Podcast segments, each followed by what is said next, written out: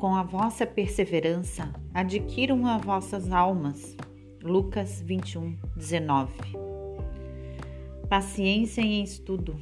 Todos necessitamos de paciência um para com os outros, mas compete-nos igualmente a todos estudar a paciência em sua função educativa.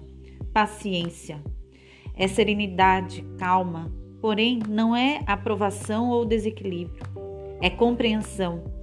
Entendimento, no entanto, não é passaporte ao abuso, é harmonização.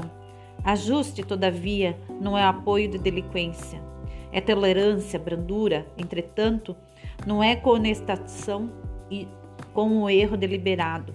Paciência, sobretudo, é a capacidade de verificar a dificuldade ou desacerto nas engrenagens do cotidiano, buscando a solução do problema ou a transposição do obstáculo sem toques de alarde e sem farpas de irritação.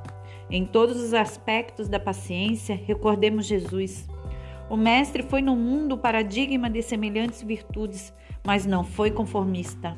Nunca se apassivou diante do mal, quando ele suportasse as manifestações, diligenciando meios de tudo renovar para o bem, e em ele, lembrando a sinceridade e fraqueza, não nos será lícito esquecer que o Cristo se revelou tão paciente que não hesitou em regressar, depois da morte, ao convívio das criaturas humanas que o haviam abandonado.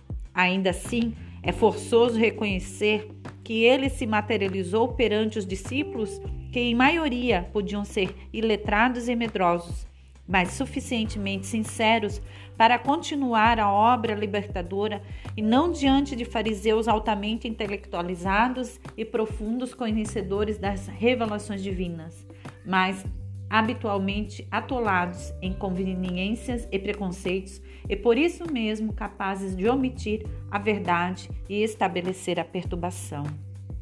Palavras de Emmanuel comentando Lucas 21, 19.